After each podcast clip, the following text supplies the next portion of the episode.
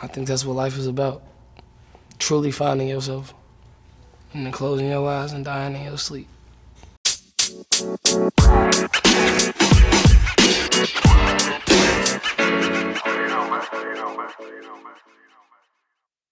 Le bonheur. Un des objectifs ultimes de l'être humain, si ce n'est le plus important.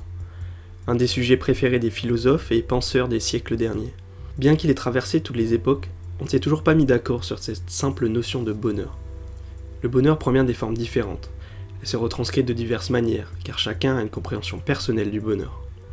De nos jours, le bonheur est toujours autant au centre de l'attention, et il est devenu un sujet de discussion courant. Les gens en débattent ouvertement exposent leurs moyens de l'atteindre, s'il est même possible de le faire. Il est presque devenu un sujet incontournable, dans l'art, la peinture, la poésie, et bien sûr, la musique. On le sait tous, la musique est un moyen exceptionnel pour décrire ses sentiments et faire passer des messages. Mais qu'en est-il du bonheur? Peut-on s'inspirer de la musique pour trouver son bonheur? Que peut-on apprendre des artistes pour forger sa propre vision du bonheur? Bonjour à tous. Vous l'aurez donc compris avec le titre et cette introduction, ce podcast mêlera musique et bonheur. Passionné de hip-hop, j'ai créé ce podcast pour étudier la relation bonheur-hip-hop et voir comment le bonheur est perçu dans le monde du hip-hop. Le podcast sera composé de plusieurs épisodes, chacun consacré à un artiste en particulier.